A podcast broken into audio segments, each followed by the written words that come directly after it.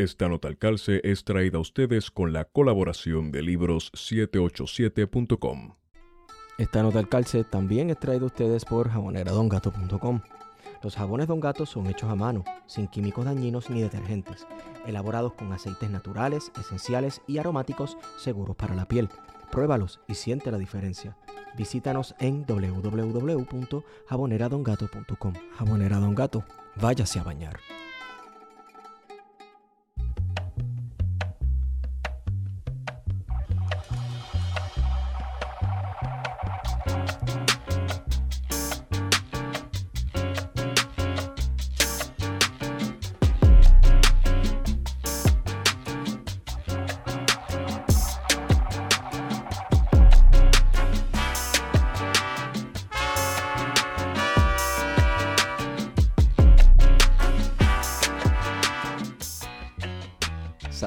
Todos y todas nuestros podcast escuchas y feliz año nuevo. Antes de comenzar con esta nota al calce, queremos dejarlos con unos audioclips de una nota que grabamos en el año 2019 junto a los compañeros Roberto Tomás Ramírez y Marisa Reyes. Los temas que se discutirán en esta nota al calce son en parte consecuencia de lo que nos advirtieron Roberto y Marisa. En nuestra isla los temas de discusión pública vienen y van a la velocidad del rayo. Pero las consecuencias de las acciones de quienes nos gobiernan, tarde o temprano nos afectan. Aunque ya no sea sexy, entre comillas, hablar de ellas. La gente está preocupada porque estos cambios en la zonificación van a implicar desplazamiento, eh, atraer un proceso de gentrificación, de atraer gente externa, turistas, entre comillas, eh, Airbnb, comercio, y van a destruir la- e- e- ese hábitat, esa comunidad, por, por una nueva, eh, y que está en sintonía con esto de las zonas de oportunidad y todas estas nuevas narrativas que nos están vendiendo como la gran solución a, a- a Puerto Rico post María. Exactamente. Desde la Real Cédula de Gracia para acá, la lógica es siempre. la lógica es traigan eh, inversión, traigan gente civilizada, blanca, lo más ban- blanca posible, por favor, Ajá. que nos, nos civilice y Ajá. nos traiga desarrollo y nos traiga dinero. Y nos Buenos traiga- días, buenas tardes y buenas noches a todos y todas los que nos escuchan. Hemos regresado en el 2022 con su podcast preferido, Plan de Contingencia. Hemos eh, vuelto de un largo viaje a la República Dominicana. Allí estuvimos gozando. eh, así que ya está, pero ya estamos en Puerto Rico de nuestro exilio. Y me acompaña como siempre, me complace presentarles nuevamente, como siempre, a Guarionex Padilla. Martí, que es la que Guario. que la calle Esteban y saludos a todas las personas que nos están escuchando en Puerto Rico, Estados Unidos y cualquier otra parte del mundo, hasta en Cuba, según me dicen. Ey, ya tú sabes, podcast subversivo, papi. Nos escuchan en Cuba. Feliz año nuevo a todos y todas nuevamente. Eh, regresamos con poder. Tenemos, grabamos un episodio súper chévere en República Dominicana. Eh, lo que pasa es que es largo. Es un episodio largo. eh, un episodio que yo pienso que es bien importante para la temática que hemos estado explorando sobre la violencia en Puerto Rico en la década del 70, porque nos ayuda a dar un contexto más extenso, ¿verdad? Sobre cómo esto fue un proceso que estaba sucediendo alrededor de todo el Caribe y en la región latinoamericana también, ¿verdad? Como eh, eh, parte de el plan de Estados Unidos de contrarrestar cualquier cosa que oliera a comunismo, aunque así no lo fuera. Pero bueno, eso lo escucharán eh, cuando yo termine de editar lo que ha sido una épica hasta el momento. Nos complace presentar a el compañero, profesor, doctor en planificación, ¿verdad? Esto yo lo discutí antes que iba a mencionar que era doctor en planificación, porque si uno no dice que uno es doctor en algo, este, la gente como que no le crea a uno lo que uno dice. Aunque ahora con esta cuestión de la pandemia, las voces que aparentemente menos importan son las voces de gente, ¿verdad? Que de médicos, de doctores en medicina. Eh, esto está al garete. Eh, doctor Raúl Santiago Bartolomé, profesor eh, en planificación en la Universidad de Puerto Rico, recinto de Río Piedras. ¿Lo dije bien o me equivoqué? No, perfecto. Saludos Esteban, saludos Guario. Muchas gracias por la invitación. Obviamente, eh, te contactamos porque eh, ahora está en boga, y en boga por decirlo de alguna forma, o por lo menos haya salido a la, pale- a la palestra pública el tema de la gentrificación, que yo no creo que sea solamente gentrificación, ¿verdad? Esto es un desplazamiento masivo en Puerto Rico, gracias a este, las leyes 2022 y el Act 60, que yo no sé si eso, cómo se traduce eso al español, si ley 60, ¿verdad? Ley 60, sí. Pero queremos recordarles, ¿verdad? Y los que eh, nos, nos han estado escuchando por mucho tiempo saben que este tema nosotros no estamos brincando en el bandwagon, lo hemos tocado en otras ocasiones eh, a manera de denuncia y a manera, ¿verdad? De, de dar, eh, de tirar advertencias al aire de cómo Puerto Rico está atravesando un proceso de cambios radicales en un corto espacio de tiempo y esto parece como si fuera algo planificado. Y claro, estos cambios se tratan del desplazamiento de puertorriqueños y puertorriqueñas que se tienen que ir de Puerto Rico a los Estados Unidos, pero no solamente eso, con unas cuantas agravantes añadidas. Y es que aparentemente parece haber como si fuera un reemplazo de población. No sé qué me pueden decir ustedes del tema. Bueno, Esteban, saludos. Mira, eh, yo le decía a Guario, por lo menos déjame mencionar que es lo más que yo estudio, ¿no? O sea, yo me especializo en temas de, de desarrollo, de vivienda, de planificación de infraestructura, cambio climático. Eh, en el caso de Puerto Rico, pues lo más que he estado investigando años recientes tiene que ver con el Puerto Rico post desastre, ¿no? desde el impacto del huracán María Irma. Pero para entender eso, hay que entender también qué es lo que estaba pasando antes. Eh, y la unidad de análisis es vivienda, ¿verdad? Y vivienda yo no quiero decir que estudio casas, ¿no? sino vivienda como esa infraestructura base que define el tejido de estos colectivos que llamamos comunidades, ¿verdad? específicamente comunidades geográficas. Porque esa es la unidad base en la que uno, las familias y los individuos pueden reproducir su realidad material. Y diría que de- desde antes, ¿no? desde, desde hace tiempo, Puerto Rico viene arrastrando problemas estructurales de vivienda, ¿no? y están directamente vinculados con la manera en que se planifica el país, con la manera en que se desarrolló el país en, distintas, en las distintas etapas. ¿no? Esa primera oleada industrial después de operación, comenzado Operación Manos a la Obra, eh, el embargo petrolero, la 936 y la transición hacia una economía financiarizada. Todo eso puede tener repercusiones sobre cómo se desarrolla el país. Y creo que el huracán eh, fue un punto de inflexión en varios sentidos. ¿verdad? El primero, pues deja entrever las vulnerabilidades que, que se vienen arrastrando de hace tiempo, que muchas comunidades y activistas y grupos políticos vienen denunciando pero también coincide con la implementación de la ley 22, ley 60, coincide con la entrada de la plataforma Airbnb eh, y coincide con una reconstrucción que va en atraso ¿no? y que ha sido sumamente desigual. Y diré que desde ese entonces lo que se ha observado es eh, un atrincheramiento más profundo de las desigualdades y las segregaciones socioeconómicas del país. Claro, eso hay que añadirle, pues, este contexto de austeridad que llevamos viviendo desde el 2006 y 2007, ¿verdad? Que va desmantelando eh, instituciones del país, pero también va desmantelando infraestructura importante, o sea, escuelas, eh, oficinas de gobierno que proveen servicios esenciales, cada vez hay menos inversiones públicas en muchas áreas.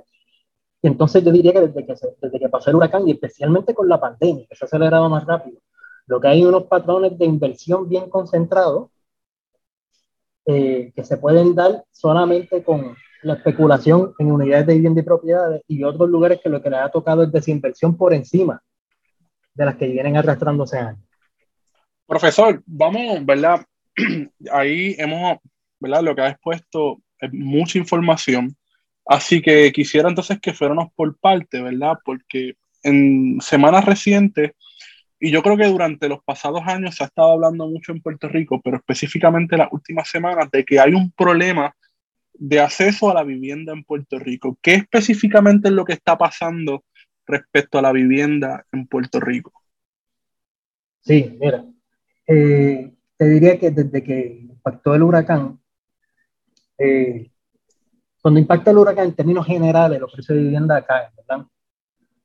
En ese momento que caen, se, el mercado cae, se facilita la entrada entonces de especuladores que lo compran al precio de bombado, ¿no? Eh, y se va acelerando el precio de vivienda bastante rápido del 2019 en adelante. De hecho, entre 2017 a 2021, el índice de precio de vivienda que lo calcula, el, el, Federal Housing Finance Agency, una unidad eh, sin unidades que se calcula para monitorear el mercado de vivienda a través de todo Estados Unidos, incluiría Puerto Rico. Eh, ese índice aumentó 20% entre 2017 a 2021. Pero eso es para viviendas unifamiliares y eso es el mercado en general, ¿verdad? Sabemos que las viviendas, los mercados de vivienda son bien segmentados y responden a dinámicas regionales. el mercado de vivienda de alquiler en el viejo San Juan no es igual que el mercado de vivienda de alquiler de la Junta, por ejemplo. Se comportan diferentes. Mucho tiene que ver con la oferta que haya disponible, eh, el tipo eh, de inquilinos que tiende a arrendar en un lugar versus el otro, términos de edad, en términos de ingresos. Pero lo que entonces está pasando es que estas áreas, se ha concentrado la especulación y los aumentos de vivienda en áreas que son deseables, que son deseables para vivir, ¿verdad? Como el río San Juan, Condado, Dorado, pero lo que en, años, en tiempos recientes eso se ha esparcido a áreas aledañas que no son tradicionalmente los lugares que, que tienden a tener precios altos. Ajá, ahí quería llegar, porque este, uno de los argumentos que se utiliza para contrarrestar la queja, ¿verdad?, de que hay mucho desplazamiento y que este proceso está ocurriendo, es que lo que dicen es, mira, lo que pasa es que esto está ocurriendo en zonas que ya donde vivía era casi inaccesible a la gente de a pie, por usar una expresión entre comillas, ¿verdad? Una expresión que se utiliza aquí. Pero la preocupación es que esa área accesible se va expandiendo. Tú sabes, es cada vez más área que, se va, este, eh, que se hace inaccesible para los demás. Y a mí esto parece un poco drástico, ¿verdad? Pero eso a mí me acuerda como, por ejemplo, Israel coge y poquito a poco, poquito a poco, poquito a poco, asentamiento tras asentamiento, se va colando en los barrios palestinos. Y entonces ya, ya hoy existen, principalmente en el área metropolitana, lugares que antes eran, por decirlo así, eran barrios, ¿verdad? De gente trabajadora que ya están sufriendo esta transformación, ya están sufriendo este proceso. La cuestión es que, por ejemplo, tú puedes tener una, una serie de inversiones, digamos, anclas, ¿verdad? En estos lugares que siempre han sido relativamente caros, como dije, el Río San Juan, Dorado, Isabel, etc. Y usualmente ahí es donde se compran residencias, por ejemplo, a personas de ley 22 que hacen esas inversiones claras. El problema, claro, es que por mucho eh, eso lo que hace es que se vuelve inaccesible para una clase media que quiere vivir en estas áreas y se tienden a mudar en estas áreas aledañas, la clase media especialmente puertorriqueña, entonces eso tiende a aumentar los precios ahí también. Pero como estos son lugares que también son cerca de amenidades atractivas, ¿verdad? pues hay mucha concentración de alquileres de Airbnb, alquileres a corto plazo. Entonces, ¿qué pasa? Que en estos lugares de, tradicionalmente atractivos para turismo y para precios altos, se concentran en alquileres de pero las áreas aledañas empiezan a observar, mira, este grupo de personas están sacando dinero, ¿no? Todos los turistas se pueden quedar allá, vamos nosotros también a poner estas unidades en alquiler. Entonces lo que termina pasando es que se, reduce el número de unidades disponibles para alquiler a largo plazo o para compraventa para locales. Y por lo tanto, como tú tienes menos de algo en un mercado, pues suben los precios. Que es, por ejemplo, lo que sucede en el viejo San Juan, que cuando empezó esta discusión, alguien comentaba, no, pero ¿cuándo ha sido accesible a vivir a Viejo San Juan? Y Esteban me decía, caramba, hemos visto fotos de Viejo San Juan en los 60, en los 70. Y lo que uno puede ver de Viejo San Juan en esa época es que era un lugar popular, ¿verdad? Y con popular queremos decir que era un lugar donde vivía sectores populares, ¿verdad? Tanto sectores populares como clase media. Eh, y era un lugar que en cierta manera eh, tenían las características de gueto, ¿verdad? el ejército de los Estados Unidos, de, Estados Unidos tenía una base militar, el Fort Brooke, lo que hoy es el Morro. Eh, gran parte de la ciudad estaba en manos del, del, gobierno estadounidense, todavía sigue siendo en manos de Estados Unidos lo que es el Morro, ¿verdad? Pero lo que es el cuartel de Vallajá pertenecía al ejército de los Estados Unidos, así que gran parte de la, de la economía de esa área pues giraba en torno a los marinos que salían a, a buscar beber, ¿verdad? Buscaban eh, Bebelata y prostitución, Guarionex. Sí. Bebelata y prostitución es lo que se da en las ciudades portuarias, porque La Habana era igual. Y, Ponce Y también tiene Domingo su- también. Y Santo Domingo y Ponce tiene sus historias legendarias de prostitución y, y bebelata cuando era una ciudad portuaria y tenía presencia militar también.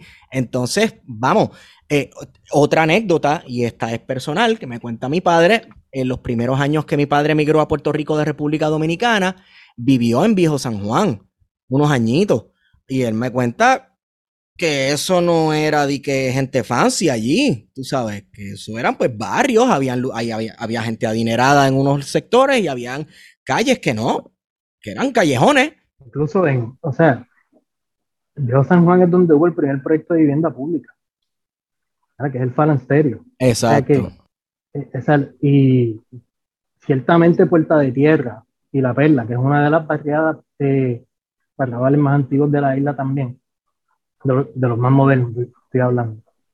Eh, pues son, una par- son partes intrínsecas que definen la fibra de esa parte de- del municipio. O sea, uno no puede decir que tiene Viejo San Juan sin La Perla y sin Puerta de Tierra, sin todas las comunidades que viven ahí. Y Correcto. eso, Y- y eso, no, es, de- eso no es de ahora. Pero Claro. esos son lugares que pues, ahora, en estos momentos, están concentrando actividad de especulación. ¿verdad?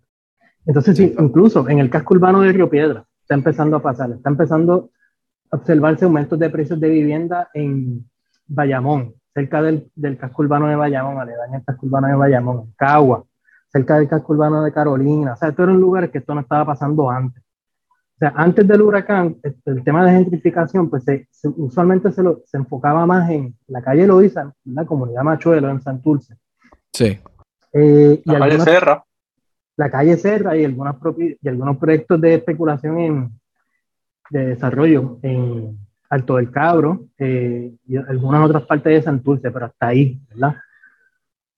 Pero ahora eso se ha extendido un poco, eso se ha extendido un poco. Eh, y yo creo que, digo, y con esto no sé si valga la pena definir lo que es gentrificación, ¿verdad? Porque como tú dices, Esteban, pues acá hay otras cosas ocurriendo a, a escala más grande. No, pero podemos definirlo, podemos definirlo porque yo quería hablar, ¿verdad? Para que todo el mundo tuvi- estuviese claro de los conceptos que es gentrificación, eh, qué es desplazamiento y luego también hablar un poco sobre la ley 20 y 22 y definir de una vez y por todas, ¿verdad? ¿Qué es lo que postula esa ley que ha sido una facilitadora que ha permitido que este proceso se acelere además del huracán?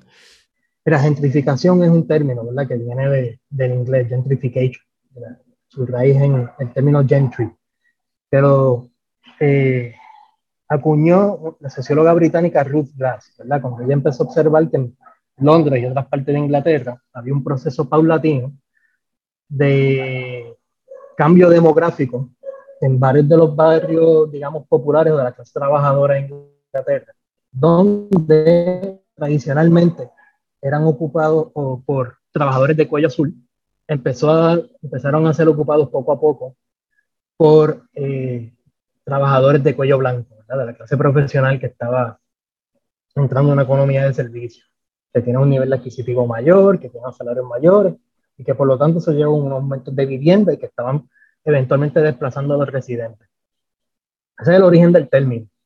Eh, lo que diría que, o sea, fast forward, eso fue en los 60 ahora, el presente, y ya el término, y siempre hay debate, ¿verdad? Esto es ciencias sociales, en ciencias sociales siempre hay debate sobre cómo uno define y enmarca los términos, pero si fuera a decir que hay algún grado de, de, de consenso, es que es, gentrificación es el proceso mediante el cual una comunidad, un barrio, un vecindario está pasando por un proceso de transformación en el cual se empieza a ver eh, poblada en mayores números por personas que tienen un nivel adquisitivo mayor a las personas que habitaban en ese sitio. Y ese proceso pues tiene consecuencias sobre las personas que viven ahí. Los, o los desplazan o el, el, no siempre hay desplazamiento, pero puede haber el estilo de vida cambia, ¿verdad? el costo de vida cambia si se deciden quedar.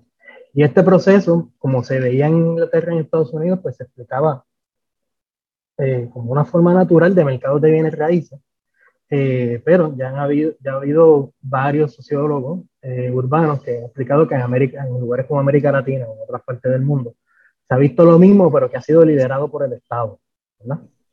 Eh, Puerto Rico es un buen ejemplo de eso, cuando, digamos, en los programas de relocalización de arrabales, de remoción de arrabales, lugares como el Fanguito, Barrio Toquillo, se les dijo a las personas que tenían que mudarse ahí porque son lugares inseguros, insalubres, que tienen que mudarse a los residenciales públicos recién creados y el gobierno los desplazó de manera forzada, forzosa, pero construyó ahí mismo vivienda para clase media, clase alta. O sea que eso, yo diría que eso es lo que, eso es lo que es, ¿verdad? Es la manera de definirlo. Eh, antes de, empezar el programa, yo le decía es bueno entender las diferencias entre gentrificación, desplazamiento y segregación, porque son tres fenómenos que, que solapan, pero que son diferentes.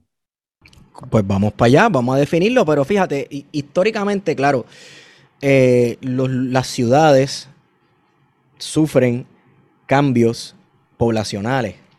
Y, yo siempre tripeo con que este, si cerca de donde tú vives comienzan a pintar murales, pues there goes the neighborhood, ¿verdad? Eh, este, sí, porque casi casi siempre es que comienza, ¿verdad? comienzan a pintar murales, abren un sitio de café que el café cuesta un par de pesos más caro que cualquier otro lugar normal, ¿verdad? Sin embargo, en, esta, en lugares como Estados Unidos, y aquí mismo en Puerto Rico que estabas hablando, no necesariamente con la erradicación de arrabales en Estados Unidos, pero sí, por ejemplo, cuando antes de la abolición de la esclavitud, muchos, eh, muchas personas esclavizadas huían del sur, iban a las ciudades del norte y se establecían en estos guetos, donde principalmente antes vivía, pues, bueno, vivía gente blanca. Comenzó a llegar gente negra y entonces de ahí salió este, la expresión de There Goes the Neighborhood, ¿verdad? Y, ya con la abolición de la esclavitud y ya ah, eh, acabándose el siglo XIX y comenzando el siglo XX, eh, cada vez más se movía gente negra del sur de los Estados Unidos hacia las ciudades del norte. Entonces, este, hubo ese cambio, pero claro, este, no nos engañemos y no pensemos que fue que el gobierno, el Estado, propició, quería, ¿verdad? Eh, esos, esos movimientos. De hecho, podemos ver, y supongo que habrás estudiado eso en tu carrera, cómo el gobierno hacía para formar y crear lo que hoy conocemos como los guetos, ¿verdad? Eh, eh, tratando de que estas poblaciones, entre comillas, indeseables por sus vecinos, no se movieran de estos vecindarios. Irónicamente, hoy día en ciudades como Nueva York, esos antiguos guetos, esos antiguos vecindarios indeseables, hoy día están siendo gentrificados a las millas. Son los lugares chic, ahí donde están todos los hipsters metidos que quieren todos comprar un apartamento, meterse a, a vivir siete roommates en un apartamento de cinco mil pesos, que es un estudio. No, totalmente de acuerdo. Por eso es, que gentrificación y segregación pues son temas que van de la mano. Sí. Igual que en Estados Unidos, pues en Puerto Rico también ha habido esfuerzos de establecer eh, con claves sociales y de clase. Eh, sí. aquí la cuestión, yo diría que a diferencia de, antes, ¿no? Es, a pesar, además de que venimos arrastrando esos problemas, es que estos lugares que concentran oportunidades, empleo, servicios, amenidades, que son lugares que están empezando a ser gentrificados ahora en Puerto Rico, pues no solamente es que riesguen desplazar a quienes viven ahí, es que se vuelven inaccesibles para la población que podría mudarse ahí. ¿verdad? Y que requiere acceso a esas oportunidades para poder alcanzar movilidad social.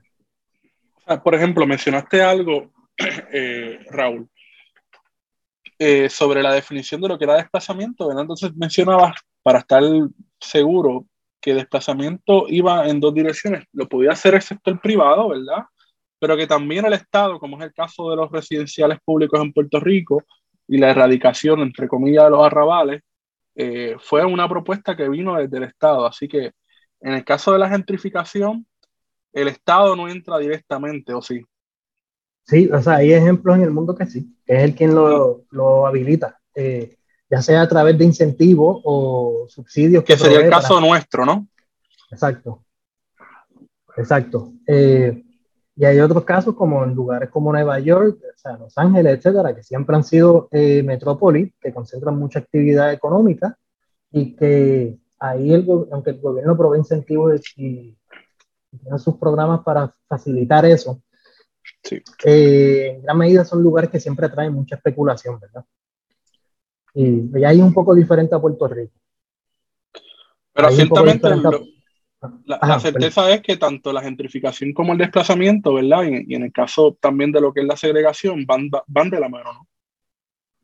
Sí, no, van de la mano, van de la mano. Son procesos separados, digo, porque a veces no siempre la gentrificación lleva a un desplazamiento inmedi- después, inmediatamente después. En parte porque hay una etapa, y esto lo decía el, el geógrafo Neil Smith, un geógrafo marxista que fue estudiante de David Harvey, pero quien probablemente es quien mejor ha, ha trabajado este concepto, ¿verdad? Sí. Eh, él explicaba que, que par- parte del proceso es el abandono de obtener la propiedad vacante, sabiendo que, vale, que no vale la pena invertir en mejorar la propiedad si sabes que eventualmente va a venir alguien a comprarlo. Y entonces es en esa etapa de abandono donde mucha gente se muda, ¿verdad? donde ya la calidad de la, de la vivienda, la calidad de las propiedades no es propensa para seguir quedándose ahí. Claro, pienso en los cascos urbanos de los distintos municipios en Puerto Rico. Este, y, y como esto ya está sucediendo allí, como dijiste ahorita, antes esto era casi un, un fenómeno casi metropolitano solamente, pero ya uno lo ve ocurriendo en otros cascos del pueblo. Este, y, mano, uno ve cómo hay cero esfuerzo por preservar casas. Entonces, uno ve tanta gente sin hogar, tanta gente desplazada en la calle y tanta casa vacía, ¿verdad? Y, y claro, yo no, yo no soy de pensar en utopías y este tipo de cosas, pero algún proyecto, algún tipo de, esfuerzo por habilitar estas casas y que estas zonas no se queden abandonadas, claro. Eh, eh, a largo plazo, a quien beneficia es a la persona que entonces llega buscando, eh, pues no sé, este, hacer leña de, de árbol caído. Exactamente, no, exactamente. Es, es pensar una política de, de vivienda, ¿no? De manera más abarcadora, eh, orientada a satisfacer esas necesidades por lo menos básicas. Eh, y esto es lo, lo- lo otro que coincide con este problema reciente de, aumento, súbito, de aumentos súbitos de vivienda en ciertas partes de la isla. Eh, es que hay un problema estructural de, de falta de vivienda asequible desde hace décadas. O sea, yo te diré que antes del huracán, uno podía caracterizar el problema de vivienda en Puerto Rico de la siguiente manera. Hay un acervo, había un acervo de vivienda vacante a precio de mercado que nadie estaba comprando y había una demanda por vivienda social asequible que nadie estaba supliendo. Entonces, o sea, para tratar de empatar esas cosas, pues hace falta intervención pública, hace falta política pública. Si no, eso no se va a filtrar por sí solo para eventualmente convertirse en vivienda asequible. Eh, Sí, sí. pero ahora eh, tienes, eh, todavía tienes mucha vivienda vacante, pero ahora tienes un poquito más de compra, especialmente en los lugares de alta oportunidad. Y todavía ahora hay más demanda por vivienda asequible. Eh, para darles una idea, en Puerto Rico, alrededor de la, según el censo, alrededor de la mitad de los inquilinos en Puerto Rico, las personas que alquilan, que pagan por alquiler, alrededor de la mitad, un poquito más de la mitad, gasta más de una tercera parte de su ingreso en alquiler. Eh, entonces, va- digamos, esto puede ser un poco discrecional, ¿verdad? Hablar de, de ese término de 30% o una tercera Sí. parte de ingresos, ese es el estándar que usa el gobierno federal para decir que alguien tiene eh, una carga de, de, de vivienda, ¿no? Que, que Sí. tiene problemas para pagar su vivienda. Pero es la mitad de los inquilinos. Casi la mitad de las personas que tienen hipoteca gastan más de una tercera parte de, de su ingreso en costos de vivienda.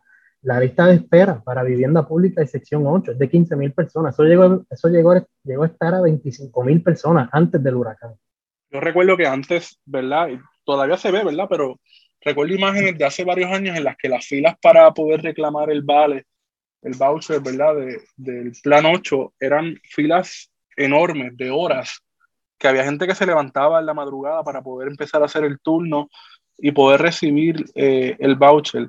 Y que, como bien dice, son miles de personas que están dependiendo eh, y vulnerables también, ¿verdad? De, de, de tener una, una, recibir este, esta ayuda y no solamente recibir esta ayuda, sino también conseguir una casa, porque también el problema es que mucha gente pues se ha estado moviendo hacia otros tipos de alquiler que no necesariamente son eh, rentas a largo plazo, como pudiese ser eh, una renta con, con sesión 8. Y bueno, un, un punto que queríamos tocar era que este, el advenimiento de los Airbnb en Puerto Rico hace que cada vez más viviendas sean destinadas para este tipo de estadía a corto plazo y, y no para alquiler. Entonces, cada vez son menos propiedades para alquiler, cada vez son más Airbnb. Sí, bueno, de hecho, eh, yo tengo que ver las cifras para, el 2021. Yo recuerdo que entre 2014 y 2020 hubo alrededor de 11.000 anfitriones eh, de Airbnb registrados en Puerto Rico. ¿verdad? Eh, y digo anfitriones porque yo no sé si son dueños o no. Eso no me lo dicen los datos. Es la persona que abrió la cuenta. Sí, usualmente es verdad, como tú dices, no son los dueños. Exacto. Casi nunca. Eh, casi nunca. de esos 11, además de que habían 11.000, ¿verdad? Entre, entre 2014 y 2020 hubo unas 25.000 propiedades que se pusieron en alquiler. Eso, o sea, si uno lo pone en cifra, eh, creo que es alrededor del 6% del acervo de vivienda de alquiler. Es un montón. Eso es un montón. Eso es un montón. Y, como les dije que los mercados de vivienda son segmentados, son regionales, pues puede ser 6% en un lugar, pero puede ser más del 10% en comunidades específicas, en barrios específicos, como el río San Juan. Entonces, pues su efecto es mayor aún ahí, ¿verdad? Cuando uno lo ve de manera localizada. Y, y sé que es lo curioso, que pues el argumento que se plantea es que pues, esto es una oportunidad para que las personas puedan generar ingresos extra, ¿verdad?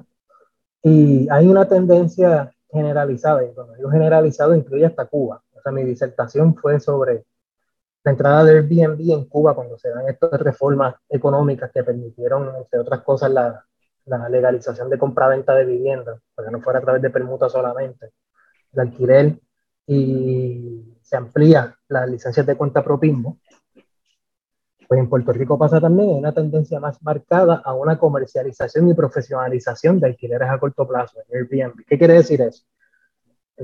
Eso quiere decir que es cada vez menos la cantidad de personas que tienen una sola vivienda, que ponen una sola propiedad alquiler, y es más y más la cantidad de anfitriones que ponen dos o más propiedades de alquiler. Y eso usualmente señala que alguien que se dedica a eso o que contrató una empresa para que le manejara sus propiedades, ¿no? Sí. Eh, para, cuando miré los datos para Puerto Rico, eh, a pesar de que los propietarios que tienen una sola propiedad son dos terceras partes de los anfitriones totales, eh, los anfitriones que tienen dos propiedades o más registradas eh, acaparan más del 60% del total de propiedades disponibles. Y acapararon más del 70%, del ingreso de vengado. O sea, eso quiere decir que lejos de decir que esto es el campo equitativo en que todo el mundo puede entrar y poner su propiedad alquiler, no, está bien concentrado. Sí, sí, sí, sí, sí. O sea que son unos pocos que son dueños de la mayoría del ingreso que se hace con estas, con estas empresas. Exacto. Y que me imagino que en unos lugares, en unos lugares específicos, ¿verdad? Quizás voy a decir pueblos aleatorios, ¿verdad? Pero quizás en lugares como San Juan, eh, en sus distintas áreas, muy específicamente Condado, Santurce, quizás Viejo San Juan, y lugares muy específicos de Rincón e Isabela, eh, estos lugares de arrendamiento a corto plazo popularmente también conocidos como Airbnb, pues están concentrados en unas personas muy específicas que han ido comprando o adquiriendo propiedades para, para ponerlas ah, en la aplicación, ¿verdad? Para, para rentarlas, ¿no? Sí, para darles una idea, cuando yo miré los 10 anfitriones que más propiedades tenían, el, el, número uno eh, tenía 142 propiedades registradas. Una sola, eh, un solo anfitrión un solo anfitrión. O sea que esto es una empresa, claramente, ¿verdad? Que tiene 142. Cuando tú, y, pasaban los otros días, ¿no? Cuando tú lo veías, tú veías que donde estaban, cuando lo rompías eh, los datos por los municipios donde están ubicados, ¿verdad? Esas propiedades. Pues eso era, parecía un, un portfolio de inversiones, ¿verdad? Porque tenían propiedades en Río Grande, desaparecían en Vieques para el mismo anfitrión. En Vieques, en Río Grande, en San Juan, en Rincón, en Isabela, en Aguada, en Aguadilla, en Quebradilla, este, o sea, que, que diversifican regionalmente. Y Tienen que acaparar entonces acaparar las propiedades. Correcto. El problema con eso es que, y esto va en el argumento de que la ley, el impacto que puedan tener la ley 22, eh, o el impacto que pueda tener, más ni la ley 22, hablemos de Airbnb, es que el grueso de estos ingresos pues, no van a crear empleo eh, en el abonamiento sustanciales. ¿Verdad? El grueso, el, grueso de ese ingreso se queda en el propietario. Claro, claro, claro, Eh, claro. En lo que has visto, los propietarios, esos anfitriones que has visto en la, en la aplicación, ¿son anfitriones que puedes identificar como puertorriqueños, puertorriqueñas, puertorriqueñas, o son personas que claramente las puedes identificar como estadounidenses o cualquier otro extranjero? No, no puedo identificarlo de esa manera. En parte, eh, porque hacer, hay que hacer un cruce adicional. O sea, no lo dicen los datos y para eso, para algo Sí. así, habría que hacer un cruce con, por ejemplo, empresas registradas en Puerto Rico, ¿verdad? si son empresas. Eh, Sí. Y habría que hacer un cruce también con individuos que estén, que hayan, se hayan acogido a los decretos. Eso es un ejercicio cuasi forense que todavía hay que hacer. Ok. Entonces te pregunto, ¿verdad? Porque hemos estado ya empezando a hablar sobre la- las rentas a corto plazo. Y ciertamente, pues primero hay un problema de vivienda para las personas que quieran comprar una vivienda que sea accesible y ciertamente eh, no sé si hay un número de cuántas viviendas están vacías en Puerto Rico, porque da la impresión que como tú señalabas, en Cabo Rojo hay urbanizaciones que están o a mitad de hacer o a mitad de venderse, y yo creo que no solamente es el único municipio, yo creo que en Puerto Rico hay muchos municipios que tienen urbanizaciones que nunca se vendieron, que están las propiedades allí, o hay urbanizaciones como Levittown, por ejemplo, que hay partes de Levittown que literalmente no vive nadie.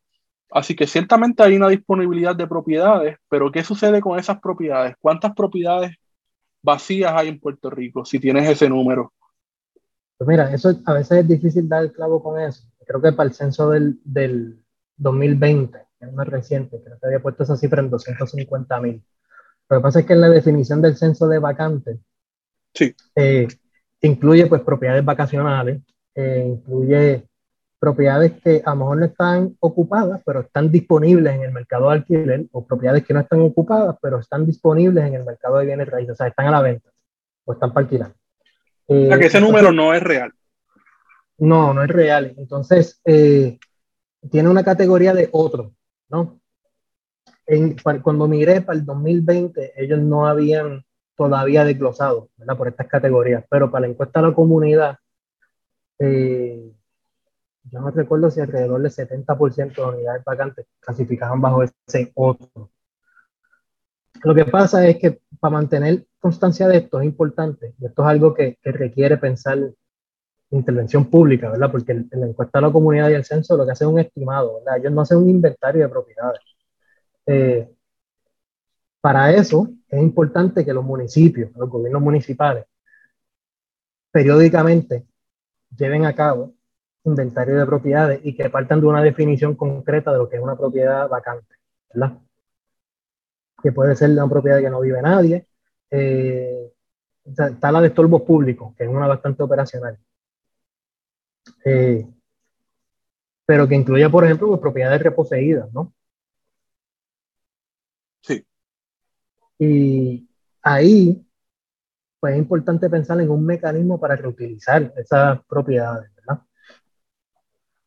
Yo, diría que darle prioridad por donde estén ubicadas, ¿verdad? No quiere decir que tengamos que usar, reusar todas las Claro. propiedades, porque hay Claro, propiedades, claro. por ejemplo, que están en zonas inundables, que están propensas a deslizamiento, o que se construyeron con asbesto, eh, o que tienen tubería de plomo, o sea, este tipo de cosas. Eh. Habrá que demolerla y construir algo nuevo, pero o que implementar algún tipo de medida para hacerla habitable. O que simplemente son proyectos, como fueron muchos los proyectos de urbanizaciones, que quedan bien lejos de las áreas de empleo, bien lejos.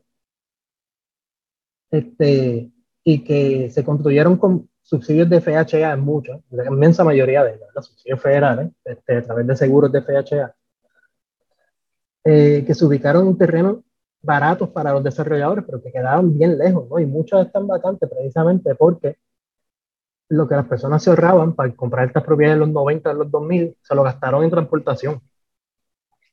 Entonces uno no quiere volver a repetir ese, ese error. En cuanto mencionaste ahorita algo, que lo ideal sería que, que todos los municipios llevaran a cabo, ¿verdad? Un registro de propiedades que no están habitadas. Es- Eso no se hace, o sea, eso normalmente no se hace.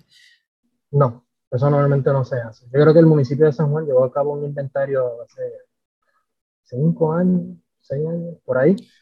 Hay Eh, propuestas, por ejemplo, de la Liga de Ciudades recientemente que ha estado proponiéndole a los municipios, ¿verdad? Que hagan un inventario de esas propiedades y sobre Sí. todo de los estorbos públicos, pero eh, que pudiese ir de la mano.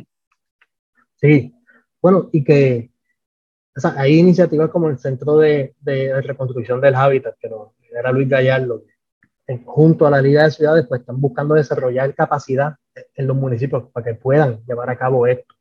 Eh, eso lleva a repensar cómo los municipios trabajan en el territorio. Eh, requiere repensar cómo funciona el crimen, por ejemplo. Sí. Eh, pero requiere capacidad, requiere capacidad, y a veces eso no es consono con un régimen de austeridad. Bueno, Exacto, eh, que, eh, esto nos llevaría entonces naturalmente a cuestionar también, ¿verdad? La, la- lo que sería lo que sería lo que hemos estado viviendo en tiempos recientes, aunque sobre todo de los 90 hacia acá, que es este, el neoliberalismo, ¿verdad? Y todo lo que ello significa en términos sociales eh, y cómo ha incidido, ¿verdad? En, en el aspecto, por ejemplo, de la vivienda, que es el tema que estamos hablando hoy.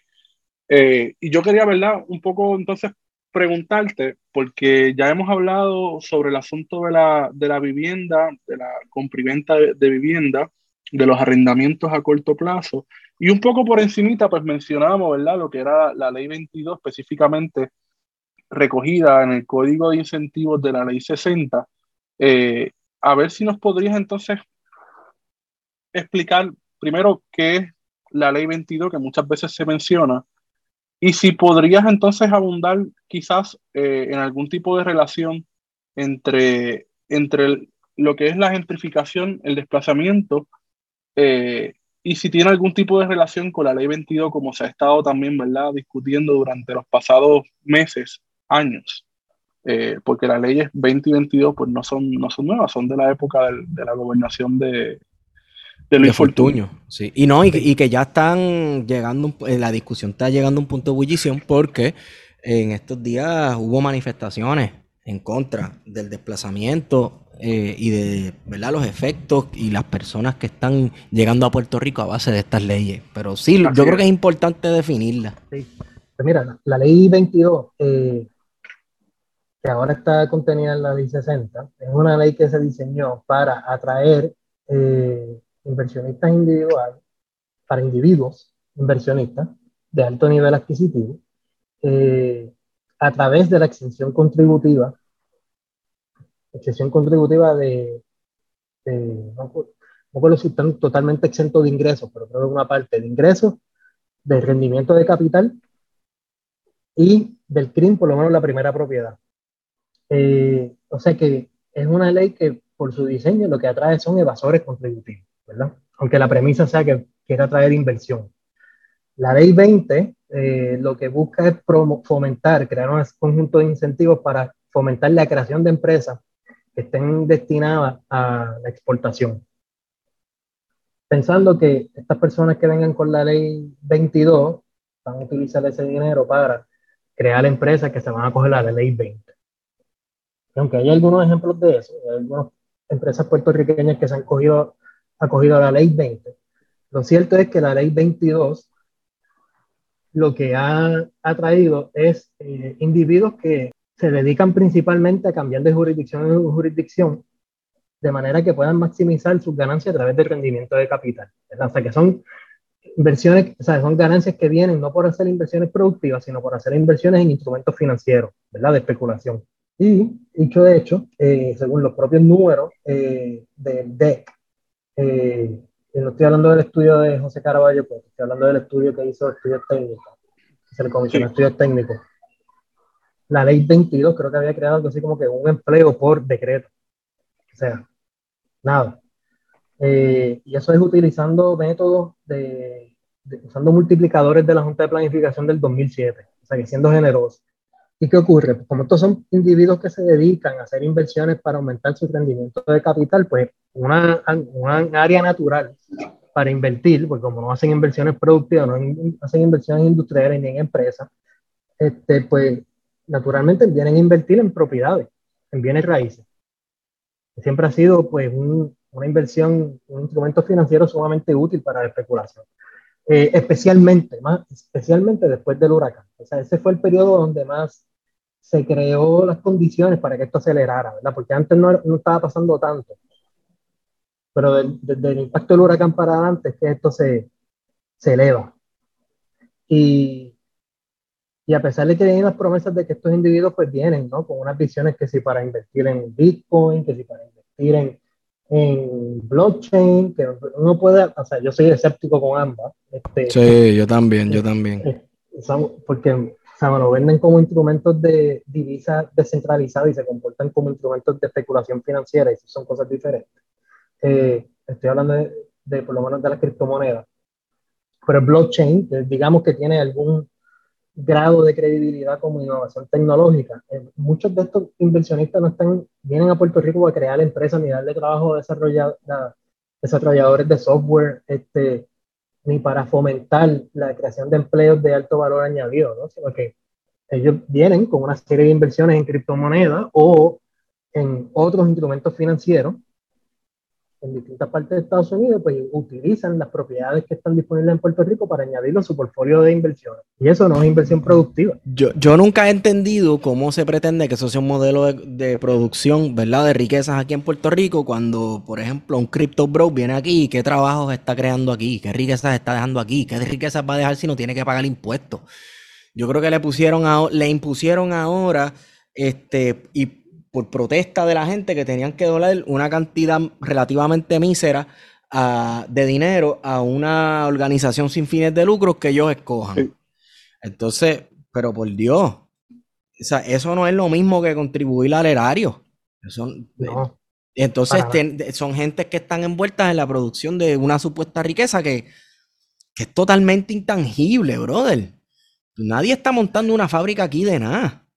No, nada. Tú sabes, nadie está produciendo nada tangible. Es como que alguien viene aquí, a, a, como yo no sé, si al mercado de las ideas, o a sentarse a pensar yo no sé qué rayo, o bueno, o este muchacho que vino a, a vivir en Dorado y a vocear y a hacer este podcast y estas cosas. El, el, el Logan Paul, ¿eh? J. Paul, uno de esos dos, yo no sé cuál es cuál. de los dos. Pero es que sí. incluso, incluso eh, bajo el argumento de que entonces están invirtiendo en propiedad y que ya no están vacantes. Eso, eh, eso habrá que verse todavía. Lo cierto es que muchos de ellos están acaparando propiedades y no es que las ponen en Airbnb, es que no hacen nada con ellas, las dejan vacantes, esperando que venga otra empresa asociada a un individuo acogido a la ley 22 que venga y se la compre a un precio por encima del que, de que él o ella la consiguió. Y eso está pasando en varios cascos urbanos. Eh, yo escuché de, creo que el Centro de Reconstrucción de Hábitos había señalado, por ejemplo, en, en, en, el casco urbano de Cagua, de edificios que estaban vacantes, y están haciendo inventario de estructuras vacantes para ayudar al municipio de Cagua, y buscaron lo, el, el, registro de la propiedad, los documentos, se dieron cuenta que hubo un montón de propiedades vacantes que se habían revendido recientemente a empresas eh, que le pertenecen o que son asociados a individuos o individuos de ley 22. O sea que tampoco es completamente cierto de que están, pues, ah, por lo menos están rehabilitando y mejorando unidades de vivienda, no, no. A veces lo que hacen es dejarla vacante. Correcto, correcto. Este, no, bueno, y en el caso de, por lo menos en el caso de los criptos y en el caso de esta gente que se muda a Dorado, precisamente, ¿verdad? Pues es, qué sé yo, a Dorado del Mar, a, a, ¿cómo es que se llama esta otra superurbanización? A Super Saiyajin, bien cabrón en Dorado. Eh, Sabanera. Sabanera, que Sabanera está construida eh, sobre relleno, encima de un lugar que, que se inunda. Este, si uno entra a Sabanera y mira desde, desde, no sé, desde cualquier sitio y desde una sección nueva que le estaban construyendo no hace mucho, uno lo nota que eso es, eso es un pedregal que le echan encima a un humedal. Señoras y señores, tarde o temprano, eso va a ceder. Eso allí va a ceder. Eh, y, y, vamos, no es que ellos están haciendo una super inversión a la infraestructura del municipio de Dorado, porque ese, es, ese hospital que construyeron es que es como que el hospital de la segregación, yo le llamo, que es un hospital para la gente adinerada que se está mudando a Dorado. Eso no es una mejora a la infraestructura, eso es un servicio para la gente que puede pagarlo, que, que está allí cerca. Y promover la segregación. Exacto promueve la segregación, punto. Sí, no, no, no, ciertamente no es, está bien lejos de ser un modelo inclusivo de desarrollo económico. es todo lo contrario, todo lo contrario. Lo que promueve pues precisamente eso, crear comunidades exclusivas y excluyentes eh, en los lugares que precisamente pues tienden a concentrar muchas de estas oportunidades. Entonces eso es un problema. Eso es un problema. En, en agregados eso ciertamente es un problema. Y uno puede hablar pues, de, de los propietarios que, locales que lograron vender y qué bueno por ellos, ¿no? Pero, o sea, uno tiene que pensar en el agregado de todo esto, en términos de política pública. Y también, pues, cómo esto ayuda a atender los problemas de los déficits de vivienda social asequible que tiene Puerto Rico que le mencioné ahorita. Lo que hace es que incremente esa crisis especialmente en un momento donde todavía falta un montón de unidades de vivienda por reconstruir y reparar. Te quería preguntar, eh, ¿verdad? Porque una vez que sale este, este tema, comienzan entonces las comparaciones con otros procesos.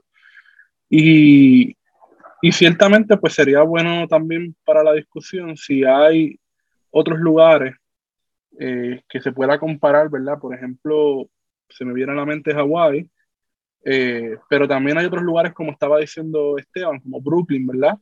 Específicamente la ciudad de Nueva York, que tiene unos espacios, ¿verdad? Que han, han, sufrido una transformación en los pasados 30, 40 años. Si, si hay cosas que se puedan aprender de, de esos lugares eh, para entender un poco lo que está sucediendo en Puerto Rico, en tu opinión. Pues mira, yo te diría que hay algunas cosas similares, ¿verdad? En términos del impacto en comunidades de residentes y impacto en, cambiar y transformar el perfil demográfico de muchas, de muchas comunidades en Puerto Rico.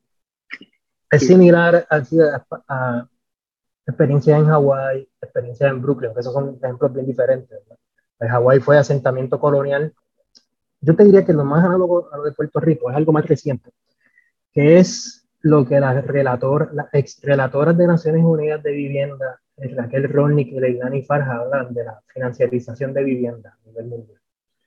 Eh, y ahí sí que Puerto Rico tiene paralelismo con un montón de lugares en el mundo. Eh, o sea, hay una crisis de vivienda a nivel mundial. Y buena parte de lo que la causa es el acaparamiento de propiedades por empresas transnacionales que compran propiedades en distintas de las principales ciudades del mundo para especular con ellas, ¿verdad? para mantenerla en su inventario. Empresas como BlackRock, Blackstone, que tienen más de un billón o un trillón en nuestro español en inversiones de bienes raíces a través del mundo, que se, las utilizan para arrendar y tienen la figura de arrendadores corporativos, que es un Puerto Rico que está empezando a surgir ahora, pero todavía no está de lleno, pero es una figura bastante mainstream en otras partes del mundo y se convierten en motores de desahucio y desplazamiento. O sea, en motores perfectos. Y lo que cambia, yo diría, es que los mecanismos mediante el cual se da ese proceso es distinto de país en país. En Puerto Rico yo diría que el mecanismo que ha facilitado que esto se dé ahora, aquí, pues es la ley 22, ley 60. Porque hay un mecanismo institucional que facilita. Sí, Sí, por eso, o sea, por parte del argumento que hacen tal vez algunos ahora en las redes, como esto es un problema mundial y esto es cíclico y Puerto Rico simplemente lo está viendo, lo cual es, esto no ocurre así como por arte magia. Estos ciclos se dan por cambios estructurales.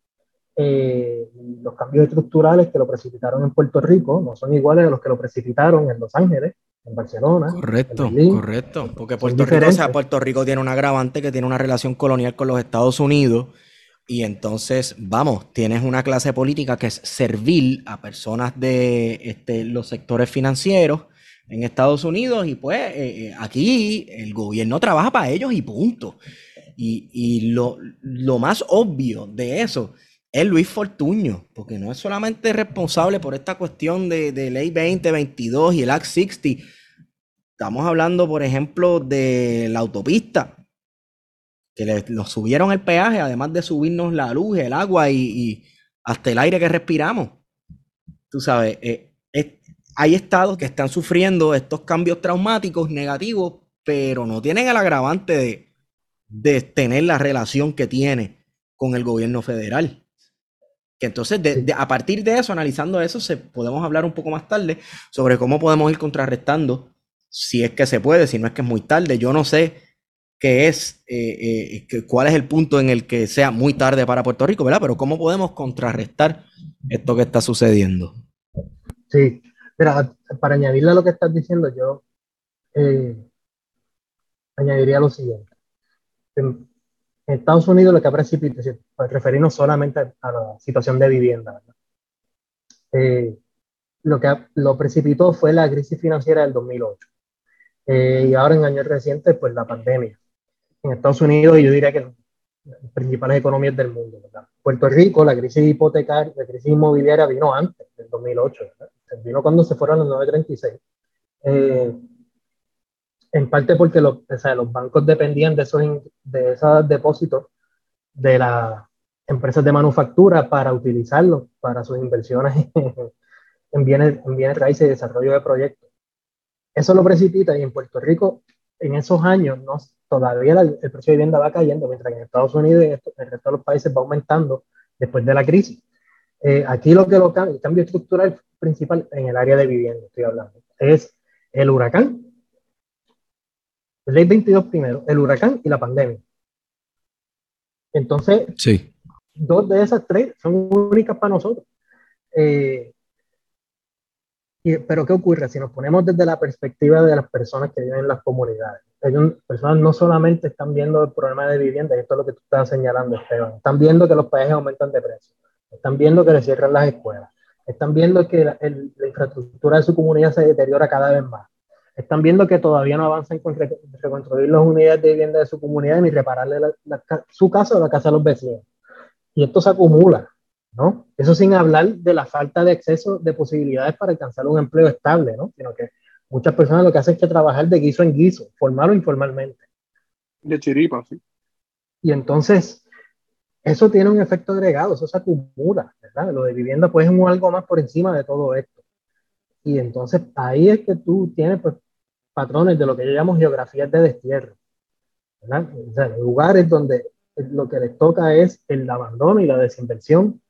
Eh, y el contraste se está dando cada vez más con estos lugares que entonces les toca las inversiones, el proceso acelerado de reparación y reconstrucción de vivienda, se les toca eh, el acceso a las escuelas privadas. Eh, o sea que, que, esta desigualdad que se da a través de mecanismos institucionales, eh, pues se reproduce espacialmente. Sí, sí, y, y, desde se reproduce desde las mismas instituciones. Exacto, precisamente, se escoge, se escoge a quién le va a ir bien y a quién no activamente con toda la conciencia del mundo, porque es que tú no me puedes decir a mí, es que, mano, sigo pensando en la misma, en la misma persona y es Fortuño, ¿sabes? Eh, inevitablemente, lamentablemente, eh, tiene una filosofía política sobre eh, quién, quiénes deben ser los creadores y quiénes deben tener la riqueza en, el país, y esa fue su respuesta además de eso, ¿verdad? Este, eh, he ahí, estadistas, la respuesta de Fortuño hacia si de verdad es estadista o no. Que podemos entrar en ese tema ahora mismo. ¿Cómo, esto para nada beneficia al movimiento anexionista? Que en muchos casos se ven hasta defensores de estas personas que vienen, ¿verdad? Este, de los Crypto Bros y de esta gente que viene a comprar lo poco que queda del país, acusando incluso a la gente hasta de xenofobia. Digo, aquí nadie ha sido este, xenofóbico con nadie. No es que se odie al gringo porque sí, es que se está denunciando un proceso político y económico crítico en este país que está desplazando a muchísima gente. Punto. ¿verdad? Y, que eh, se está dando en parte, ¿verdad? Uno de sus agravantes es precisamente ese estatus de Puerto Rico en relación con los Estados Unidos, porque si hubiese un estado que reuniera exactamente las mismas condiciones que Puerto Rico, lo hacían allí y ya. Tan sencillo como eso. Y yo sé que hay estados que tienen una tasa de impuestos bien bajo y que tienen unos incentivos, ¿verdad? Pero esos, esos estados no son este, paraísos tropicales, no son hashtag I live where you vacation, ¿verdad? Me cago en los hashtags. Todo es culpa de Instagram y de, y de, y, de los gringos, usted. Ya, vamos a callar. Sí, yo te Pues- diría, los, yo, creo- Ah. yo creo que, lo que trae de Fortunio es curioso, que yo creo porque ciertamente no hay, o sea, una ley 22 no se puede hacer en Estados Unidos. Eso no quiere decir que no haya paraísos fiscales en Estados Unidos, los hay, sin duda. Eh, utilizan otras políticas, pero más que, que la ley específica, eh, lo que se hizo fue precisamente adentrar a Puerto Rico en esta estructura más globalizada de financiarización y de especulación financiera. ¿verdad? Y ese fue el mecanismo que se utilizó. En ese sentido, eh, pues sí, lo que hizo Fortunio fue un poco hacer que la economía de Puerto Rico se parezca más a la de Estados Unidos. Ahora, lo que es que la de Estados Unidos de hoy en día. Eh, entonces, pues hay que cuestionarse qué significa eso. O sea, un- una economía donde en términos estructurales hay unos niveles de desigualdad histórico, eh, hay un déficit democrático para tomar decisiones, eh, hay una crisis seria de vivienda y de movilidad social, más profundo ahora. Así Pero cuando tú estás diciendo las cosas, tú estás Ajá. diciendo esto, ¿verdad? Que lo estás señalando muy correctamente. Realmente no estás hablando de ideología. Porque he visto, ¿verdad? Que muchas veces esto- estos aspectos sociales que son determinantes, ¿verdad? Que pueden ser muy bien estudiados, eh, que pueden ser, eh, ¿verdad? Evidenciados. Se reduce muchas veces desde ciertos espacios a, ah, es que el profesor Santiago Bartolomé tiene X o Y ideología o lo está haciendo desde el crisol ideológico. Eh, pero sin embargo se, se, se olvida, ¿verdad?, de que como científico social, pues mira, esto es muy bien eh, medible, ¿verdad? ¿Sabes? Todo esto se puede identificar eh, como factores, ¿verdad?, que inciden eh, en, la, en el agraván, ¿verdad?, de esta crisis que estamos viviendo, ¿no? Claro, claro. No, y uno siempre tiene sus sesgos ideológicos. O sea, uno, cuando yo escucho eh, esa denuncia, ¿verdad? Que, que- no, pero uno está hablando de ideología, pero todo el mundo habla de ideología, pero todo el mundo habla política. Claro. también. O sea, estamos hablando de estructuras de poder, estamos hablando de instituciones que las reproducen, entonces pues hay que entenderlas. Y pues sí, hay un crisol ideológico en el que uno lo mira, eso no, o sea, el que, el que no pueda, el que no haga eso, pues no es humano. Eh, pero uno trata de contrastar siempre por la evidencia que hay disponible, ¿verdad? Lo que estoy afirmando se sustenta aquí, se sustenta, en mi caso como académico, ¿no? se sustenta con lo que dice la literatura, se sustenta con lo que están diciendo otros estudios. Pues mira, sí, pues, pues, vamos a seguir para adelante. Eh, y, y claro, el trabajo mío de académico, este, usando los términos, por ejemplo, es bien diferente a lo que hace pues un grupo, un movimiento político social está usando un discurso político para organización y movilización, ¿verdad? Es diferente. Eh, yo trato de mantener esas cosas separadas. Pero ciertamente, o sea, eh, en muchas de estas tomas de decisiones había un crisol ideológico. No fue un acto tecnocrático de, de, de objetividad y neutralidad, eh, sino que todas estas decisiones que han llevado estos cambios estructurales en Puerto Rico y en Estados Unidos, ciertamente pues responden a, a visiones ideológicas. Entonces eso no puede esconder nadie. con un país eh, que desde el año pasado, si no me equivoco, tenemos un rey con un país eh, lleno de papelones. Diablo, mano. Se nota que no grabamos hace tiempito, Wario, porque eh, hay tantas cosas que han ocurrido desde la última vez que nosotros grabamos hasta ahora. Pero Sí. claro, eh, eh, antes de vacilarnos todas esas cosas, es imperativo hablar de esto, ¿verdad? Y, y mucho Yo- más cuando... Ajá. No, no, no, sí. No, que mucho más cuando ya el tema cogió ruedas y ya se está hablando en televisión de esto. Y ya se le están viendo, este, como dicen en inglés, le están viendo los colores a par de gente. En cuanto Y ahí expresiones. llegar, por ejemplo, por ejemplo, eh, Manuel Sidre, ¿verdad? Que, es- que es la persona encargada del desarrollo económico en Puerto Rico y que ha sido una de las personas más defensoras, ¿verdad? De, de la ley 22 y del conjunto de, de incentivos, ¿verdad? Porque muchas veces no solamente es la ley 22, sino que hay una serie de incentivos económicos que ha sido, yo creo que el pilar, el profesor nos puede corregir, pero yo creo que ha sido el pilar del desarrollo económico en Puerto Rico. Y digo pilar no como si eso significase algo eh, bueno, ¿verdad? Sino porque históricamente la economía de Puerto Rico se ha basado en ofrecer incentivos, desde la cédula de gracia hasta, hasta la ley de incentivos industriales en el 47 y 48, que produjo, ¿verdad?, lo que fue manos a la obra hasta el presente, en el que vemos que ante cualquier intento de desarrollo económico, básicamente lo que se, lo que se promueve es otorgar un incentivo sin, sin ni siquiera expectativas, ¿verdad?, de qué es lo que vamos a ganar ofreciendo estos incentivos. Eh, son incentivos que muchas veces ni siquiera se miden, como es el caso de la ley 22, que, no, que, que los estudios que se han hecho sobre, sobre el mismo, ¿verdad? Por la Oficina de Desarrollo Económico son bastante vagos eh, y que yo creo que de cierta manera pues demuestran lo que, lo que mencionabas al principio, de que no necesariamente generan los empleos que deberían de generar, eh, o por lo menos los empleos que se prometían, ¿verdad? Que iba a generar esta serie de incentivos económicos. Así que mi pregunta entonces es, ¿cómo hacerle frente, ¿verdad? A, a esta serie de sucesos que están ocurriendo, no solamente la ley 22, sino también los procesos de gentrificación y desplazamiento. Son, muchas cosas ocurriendo en muchos frentes, es demasiadas cosas a la misma vez. Claro, todo está atado al mismo, a los mismos procesos económicos, pero mano, es demasiado.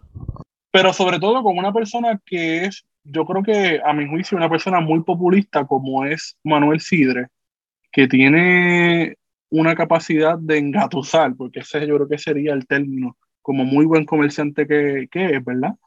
Eh, de decir, le, pues, ha hecho creer a la gente que el pan del sabe bueno. Con eso ya. Para empezar. para empezar. Pero eso es otro tema. Pero sí, eh, o sea, ¿cómo se le puede hacer frente o cómo tú le estás haciendo frente? Porque, por ejemplo, recientemente te entrevistaron eh, y, y, la reacción a esa entrevista pues ha sido de xenófobo para abajo. Eh, simplemente por cuestionar, ¿verdad? Los lineamientos eh, y las bases, ¿verdad? Que han dado paso a este proceso de gentrificación, de desplazamiento y de segregación. Sería bueno, haciendo síntesis de lo que dijiste, entender que la ley 22, ley 2060, eh, es, responde a una visión de ¿verdad? Como esas son las principales estrategias de desarrollo económico, las únicas que hay ahora mismo, eh, además de los fondos de reconstrucción, pues responde a una visión de transicionar a Puerto Rico de lleno hacia una economía de servicios y turismo, ¿verdad? Economía visitante, por ejemplo. Economía de servicios, de, de finanzas y de turismo lo, curioso, lo curioso y contradictorio de eso es que lo que empezó ese proceso de llevar a Puerto Rico hacia una economía de finanzas y de servicios fueron las 936, curiosamente. Eh, a pesar de que pues, se hablaba de que incentivos para fomentar la manufactura. Entonces coinciden esas visiones de desarrollo con un régimen de austeridad, ¿verdad? Eh, régimen de austeridad, de neoliberalismo, como eh, le decimos, que entonces incapacita a la estructura estatal para implementar soluciones, que de hecho lo vilifica, ¿no? que lo hace inherentemente incapaz de poder solucionar. Pero un tema como la gentrificación, un problema de vivienda, un problema de segregación, un problema de desplazamiento, un problema de vivienda social asequible no se puede resolver sin intervención pública, intervención estatal. Bueno, pues entonces estamos jodidos porque, porque si vamos a esperar por intervención estatal, el Estado tiene cero cero intenciones de intervenir en este asunto.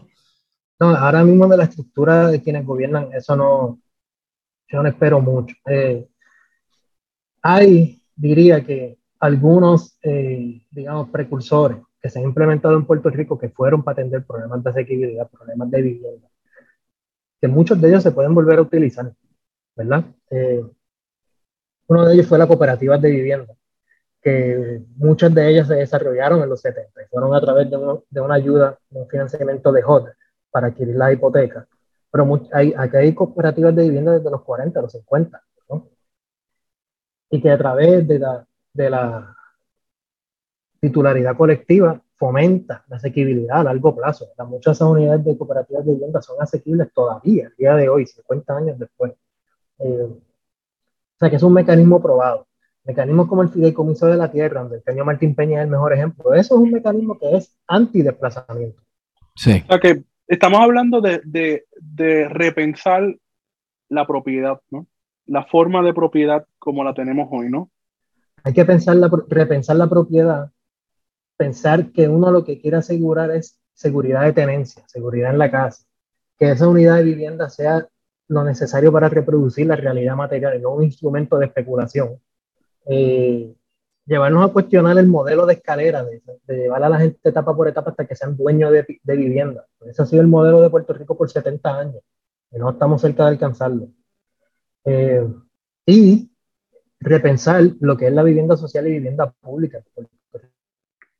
Eh, y, digo, mira, mirando ejemplo a través del mundo, eh, tú tienes un ejemplo extremo en la ciudad de Guargón, en India, que es una ciudad donde el Estado no interviene para nada y ahí todos los problemas los solucionan las empresas. Eh, y bien, pues unos paraísos urbanos, ultramodernos, para los que son empleados o de distintas empresas de tecnología que están ubicadas en esa ciudad, o te toca pues un abandono total de, distópico eh, para las personas que hacen trabajos informales para esas empresas, pero no son empleados y tienen que vivir en una inseguridad total. Y tú tienes ejemplos extremos, digamos, como Singapur, que hay casi toda la propiedad, casi toda la vivienda pública, para no decir toda, porque no se pensó como un programa de vivienda temporero. Ahora, reconociendo que en Puerto Rico no hay el apetito político para ninguna de las dos cosas, sí. este, pues uno puede decir qué cosas se pueden hacer. Pues ciertamente se puede pensar en programas que permiten la rehabilitación y reconstrucción de unidades de vivienda, no que venga el Estado a hacerlo directamente y si el Estado no puede, que facilite los recursos a las comunidades que pueden hacerlo. Aquí se hicieron programas como Esfuerzo Propio Ayuda Mutua, que iban dirigidos a eso. Uno puede replicar modelos como ese otra vez. Bueno, eh, entonces, este, otra manera es, ¿verdad? Que yo creo que es lo más que lo, quizás algunas personas les, tengan miedo y es pues la protesta, denunciar lo que está sucediendo por todos los medios posibles. Lo que pasa es que tienen nuevamente la manera perfecta de contrarrestarlo y es decirle xenófobo a todo el mundo. Y yo no entiendo qué tiene de xenofóbico decir, mira, este, eh, aquí están comprando todas nuestras propiedades y están desplazando a los puertorriqueños. Punto. Sí, y estamos claros, estamos claros que quienes están llegando no solamente son gringos blanquitos, está viniendo gente de todas razas, ¿verdad? Lo que pasa es que una sí. gente de cierta estrata económica con un poder adquisitivo a quienes se les están dando unos privilegios precisamente por tener esos poderes adquisitivos que el resto de nosotros, los puertorriqueños y puertorriqueñas, no tienen. Sí, no, totalmente de acuerdo. No, sea, nada de las, ninguna de las soluciones que yo estoy hablando no se puede, se van a dar sin movilización política, ¿verdad? Lo que pasa es que yo me estoy limitando a hablar de soluciones de política pública porque es lo que trabajo. Institucionales, ¿verdad? claro. Sí, no, no, sí. no me aventuro a hablar de estrategias políticas porque estaría dando, tirando dardos a ciegas. Pero, sí, pero ciertamente movilización política. Obviamente de, de, las estructuras de poder de ahora no van a salir de esta solución. No, y, y yo creo que por un lado, ¿verdad? ¿sabes? Esa, esa, esas propuestas institucionales, ¿verdad? También implican que hay que repensar, ¿verdad? El cómo nosotros no solamente nos organizamos, sino el cómo también elegimos, ¿verdad? Y a qué personas elegimos, porque ciertamente con la clase política que tenemos actualmente, pues es impensable que podamos tener esta discusión.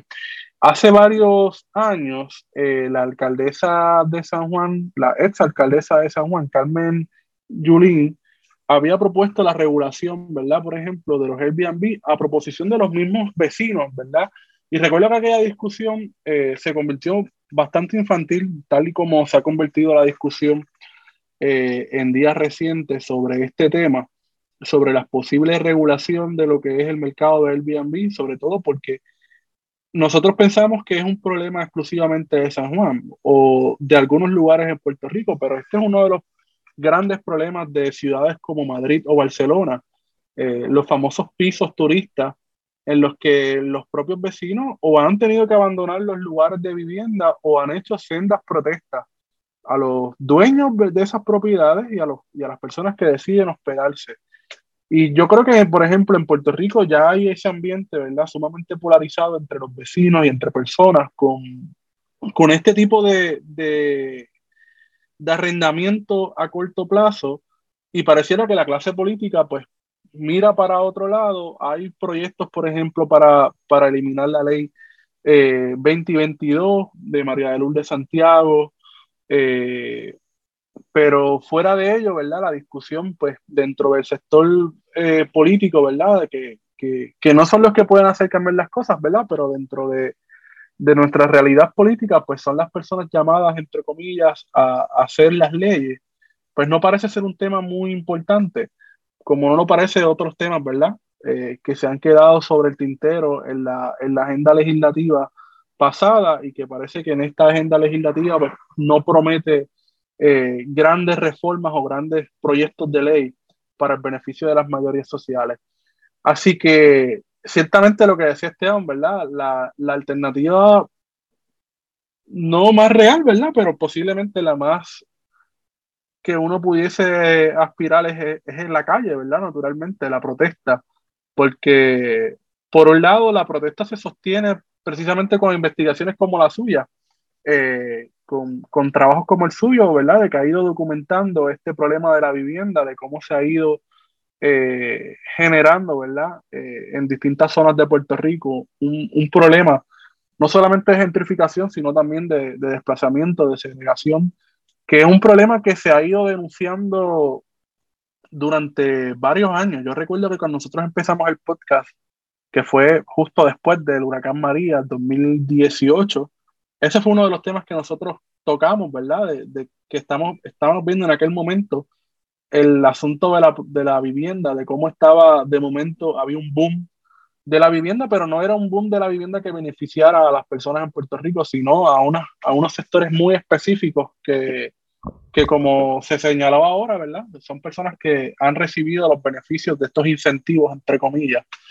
Eh, pero yo quisiera también hablar un poco porque el perfil que quizás nos hemos estado enfocando ha sido personas blancas, obviamente, pero personas blancas estadounidenses que vienen con la ley 22. ¿Tú crees que también hay personas locales, puertorriqueños, en esta? Oh, sí, o no, sin duda, sin duda. O sea, no hay suficientes, no hay suficientes decretos de ley 22 para alcanzar al nivel en que está la situación ahora. Así que ciertamente eh, tienen unos intermediarios y, una, y un capital local que se está beneficiando, no diré de la ley 22, pero ciertamente se están beneficiando de la situación de, de los precios de vivienda ahora mismo, especialmente en, lo, en, en, estos sectores más aventajados, sin duda. O sea, eh, ya sea a través de Airbnb, o sea, a través de la compraventa de propiedades, o sea, eh, porque procuran desahuciar a, arrendadores para entrar la propiedad a otro tipo de mercado, o porque la tienen vacante completamente, en total, en total abandono, esperando que venga otro inversionista, son ciertamente. Hay una clase eh, titu titular local que está montado en el barco. Y esa clase titular local son los que hacen los grandes donativos políticos, son los que respaldan a los que ganan. Te lo digo, o sea, esta gente gobierna para los de allá, no para los de acá. Punto. No, y también hay una cuestión ahí interesante, ¿verdad? Porque, y yo lo hablaba con Raúl antes de empezar esta grabación, porque esas personas que, que son locales eh, son intermediarios en el sentido de que en Puerto Rico eh, esta, esta llamada clase rica, entre comillas, o, o, o, con capital, con posibilidades de adquirir propiedades, múltiples propiedades, que son empresarios o, o, que están empezando a ser empresarios, este, siempre se han visto, y eso es algo que es históricamente comprobable, como intermediarios del capital estadounidense. Nunca se han visto eh, con capacidad de ser eh, burgueses en el buen sentido, ¿verdad? De, de, porque si se hubiesen visto de esa manera, hace tiempo esa gente estaría apoyando, por ejemplo, un proyecto eh, nacional de independencia, para empezar. Sí, sí. Pero eh, es que nuevamente, Wario, esto es la misma mierda de criollos y peninsulares y quién apoyó exacto. a quién durante el grito de Lares. O sea, esto se extiende así de atrás, ¿me entiendes? Incluso hasta para los tiempos de, de, del movimiento libertador de Simón Bolívar. El, la, la burguesía criolla, que yo creo que no es una burguesía criolla, porque nuevamente es verdad, Wario, si fuera una burguesía criolla, pues, pues, pues ya hubiesen hecho un proyecto nacional para formar un O sea, Estado Richard, nación. los Carrión, por ejemplo, serían Ajá. la vanguardia de, de- Exacto, de un proyecto independencia. de independencia, claro, para construir un Estado-nación que represente los intereses de esa burguesía. Sus intereses, exacto. Sus intereses, cool. Está bien, estamos claros de eso, pero es que yo creo que si nos llevamos por esa definición casi científica, pues aquí ni eso hay. Aquí lo que siempre ha habido es una clase intermediaria que siempre le ha convenido retener los lazos con la metrópoli y, por así decirlo, se conforman con las migajas de esa relación colonial en la cual ellos no les afecta negativamente porque están hashtag cómodos en la crisis. Sí, totalmente. sea, hay gente que, que ciertamente pues está en una zona de confort eh, de la que no necesariamente van a querer salir. incluso, incluso el miedo. Mira cuál es el miedo, que si se hace un proyecto político nacional de independencia, el miedo es que esa clase intermediaria precisamente pierda este, esos poderes económicos que ha tenido, ¿verdad? Por sus privilegios de relaciones de poder, principalmente por el miedo de que Puerto Rico, ya tú sabes, el comunismo, que esto sea así una república, pero una república socialista, ¿verdad? Yo creo que en parte por eso el cuco del comunismo, además de los- estos muñecos de Guerra Fría. Eh, Sí. Pero eh, esto está difícil, desde la manera institucional sí están las herramientas, pero, ¿sabes? Contando con, con- con unas clases políticas como las que nosotros tenemos y contando con nuestra circunstancia de Estado libre asociado, eh, eso está bien difícil, mano. Bien No, difícil. está- Pero, pero sí se puede atajar, yo supongo que, que con medidas así de regular, cuántos Airbnb por medida cuadrada puede haber en un centro, un casco urbano o en un municipio, pues yo creo que se puede comenzar a atender este problema. Otra manera que se puede comenzar a atender este problema es darle atención a las viviendas, ¿verdad? De, de la gente cuya, que viven en zonas históricas y las viviendas se están cayendo en pedazos. Yo quiero aumentar en, este, eh, en esta página la Asociación de Amigos de Guayama, que es una, un- una agrupación que se dedica, ¿verdad? Que, que consiste de gente que, pues claro, vive en Guayama, principalmente en la zona histórica, y que se han dado la tarea de no permitir que estos edificios históricos y preciosos que tiene uno de los municipios más bellos de Puerto Rico, Guayama, eh, vengan a menos, ¿verdad? Que se caigan en canto. Y este es el problema, por ejemplo, yo siempre hablo de Manatí, que tiene unos edificios históricos, pero increíbles, pero están totalmente desatendidos por el municipio y a la gente se le olvida que en estos edificios históricos vive gente. Y vive gente que ya no es de esta aristocracia este, del barrio antigua de los tiempos de España. ¿Sabes? Y, y, y esos edificios caen en, en- en- en desatención, se caen en pedazos, los demuelen o los declaran estorbo público, y entonces, como se ha rumorado que está sucediendo por ahí, se hace una lista de estos edificios, pero no se publica para ponerlos por en ej- por subasta, ejemplo, sino que se... Ajá.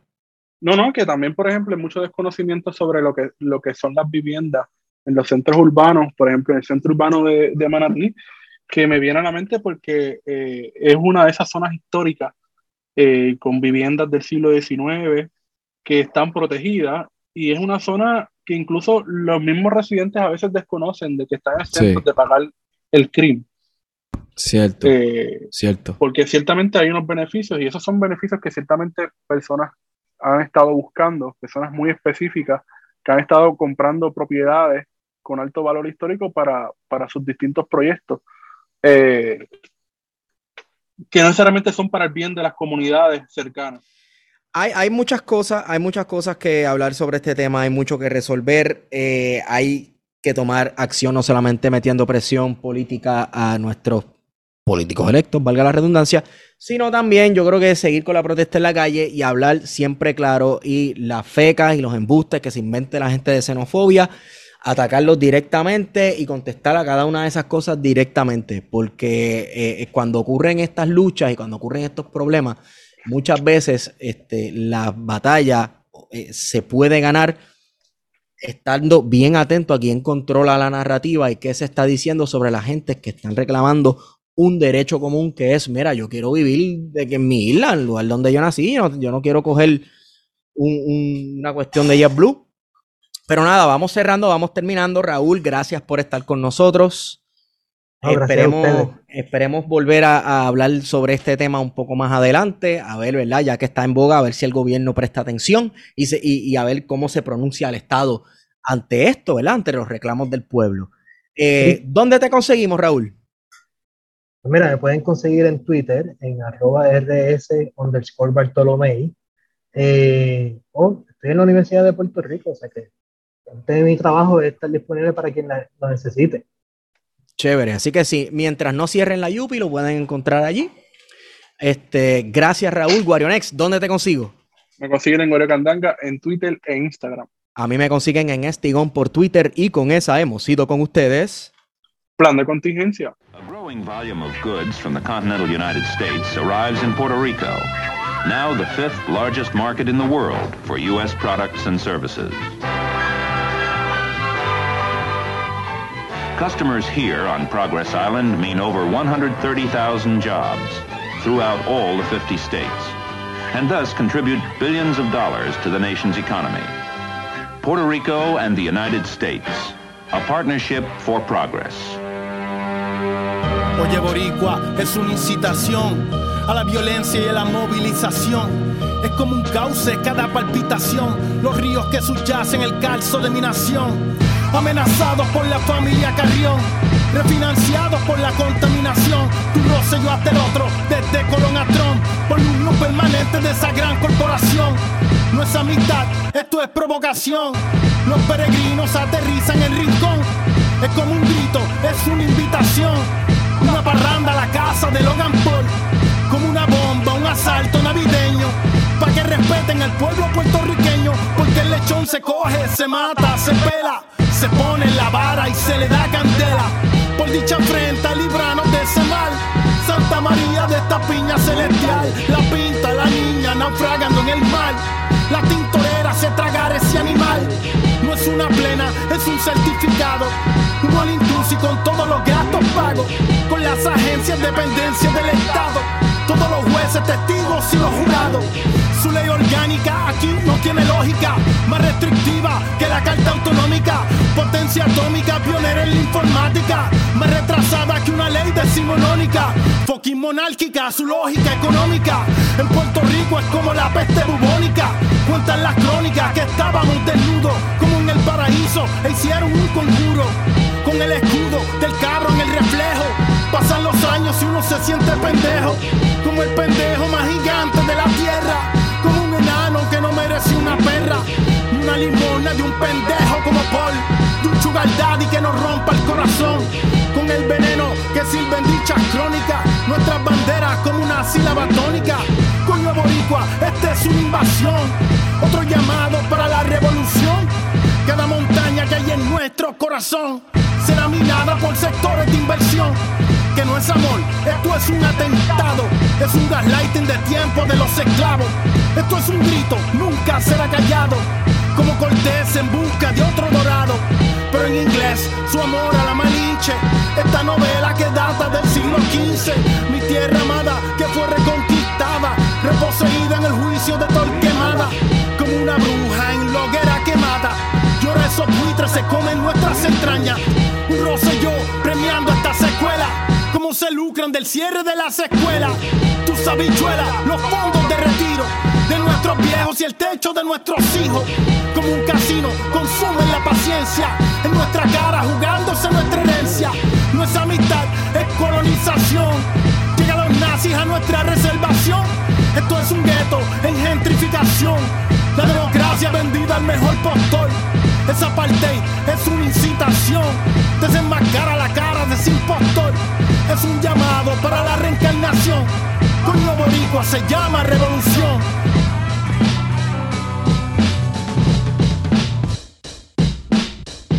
Ayer pasaste por casa para citarme al tribunal con un artefacto fiscal para humillar a mi raza. No importan las amenazas, seguimos como Adolfina, como Gaza Palestina ante su horrible falacia.